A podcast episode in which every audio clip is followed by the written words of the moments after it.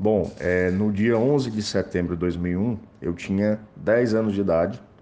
Lembro muito bem que eu estava sentado no sofá assistindo TV e a, a, a, a grade, a, a programação foi interrompida né, com o anúncio desse ataque, né, desse primeiro avião. Não se sabia ao certo o que era. Né?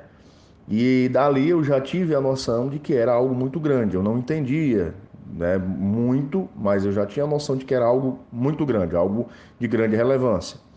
E o, os jornais continuaram noticiando, né, a Rede Globo noticiando, eu lembro que eu estava assistindo a Rede Globo, e aí ao vivo, né, eu assisti, eu lembro muito bem disso e ter assistido o segundo avião.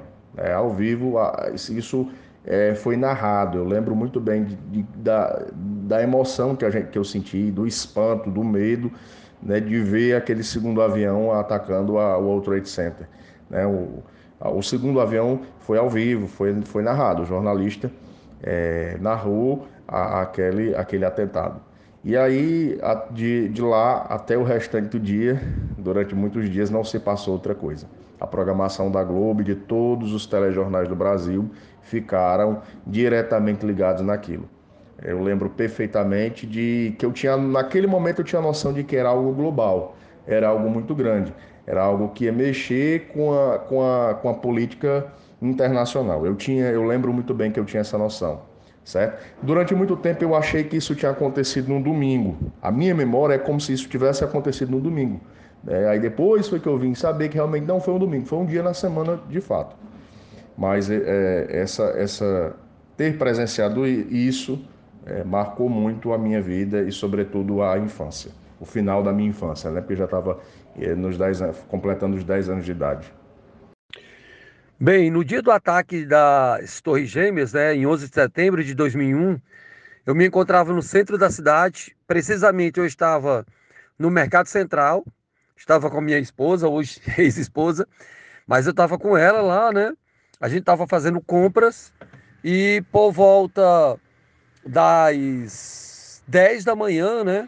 11, quase horas, 11 horas da manhã, ela já estava pedindo para comer e a gente já estava se direcionando para o restaurante que tem dentro lá do, é, do Mercado Central.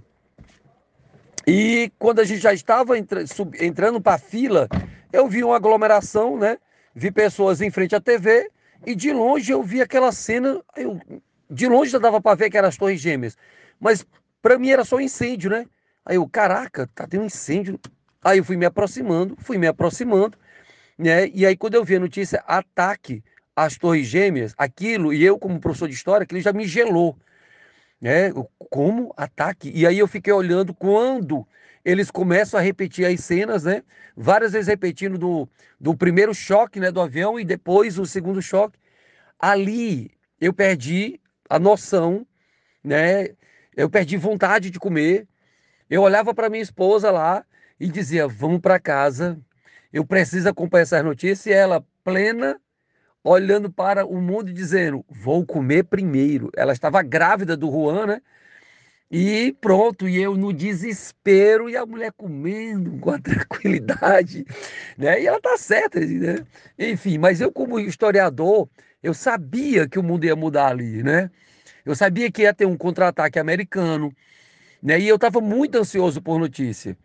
E aí fui para casa desesperado, né? Quando ela terminou de almoçar, eu não almocei, eu não, eu não conseguia almoçar, eu não, me, eu não conseguia me concentrar em outra coisa. E aí pronto, cheguei em casa, já liguei a TV e fiquei acompanhando o noticiário o dia todo, a noite toda, né? Virei a madrugada vendo o noticiário e me assustou muito, né? Porque eu sabia as consequências daquilo. É tanto que à noite a Reuters, né, eu estava acompanhando a Reuters, já estava mostrando o ataque americano ao Afeganistão, né? Foguete sendo lançado lá do mar Mediterrâneo de um porta-aviões, né? E pronto, e a história da humanidade mudou a partir dali, aí entra aquela velha história da guerra ao terror, né, do eixo do mal, como os Estados Unidos fosse o eixo do bem, enfim, e toda a história que se prosseguiu depois. Mas era isso, né? Eu estava ali, não almocei naquele dia, fiquei muito assustado. Beleza? Valeu, querido.